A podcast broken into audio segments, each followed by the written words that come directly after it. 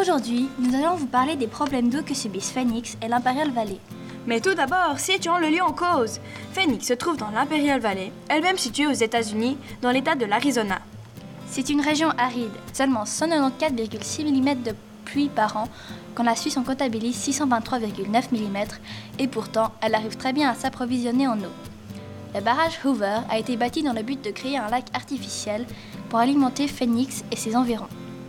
Des canaux de plusieurs centaines de kilomètres acheminent l'eau jusqu'à sa destination. L'Imperial Valley tire son eau du Salton Sea, un lac de 974 km. Les deux tiers de l'eau proviennent du nappe phréatique et le reste est apporté par le fleuve Colorado. Toutes ces sources permettent à l'Imperial Valley d'être un leader de l'agriculture. Elle fournit même des fruits hors saison.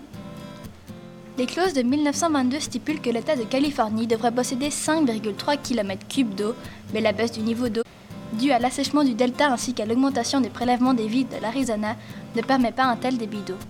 La situation du fleuve Colorado est marquée par des problèmes récurrents de conflits autour du partage de la ressource, de surexploitation et de pollution, car le partage de l'eau n'est pas égal. Cela est dû au fait que la répartition a eu lieu entre 1920 et 1925, et cette période a été la plus humide en 400 ans. La quantité d'eau a donc été surestimée, et maintenant que les quantités d'eau sont moins importantes, l'eau vient à manquer. L'eau du fleuve Colorado est tellement exploitée par les grandes villes et les agriculteurs du sud-ouest des États-Unis qu'elle n'atteint régulièrement plus son embouchure au Mexique. Seulement 7% de l'eau du Colorado arrive jusque là-bas.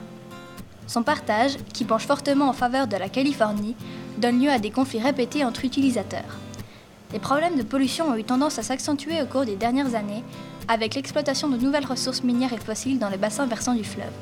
Phoenix demande trop d'eau pour une région comme celle-ci. Ils se plaignent des problèmes d'irrigation, mais il y a terrains de golf, de nombreuses villas sont équipées de piscines et beaucoup de buildings surplombent la ville.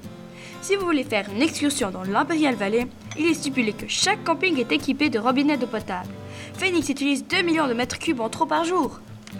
Il devient indispensable pour l'Imperial Valley de contrôler ses dépenses en eau afin d'éviter le gaspillage et de laisser un peu plus d'eau du Colorado pour les Mexicains.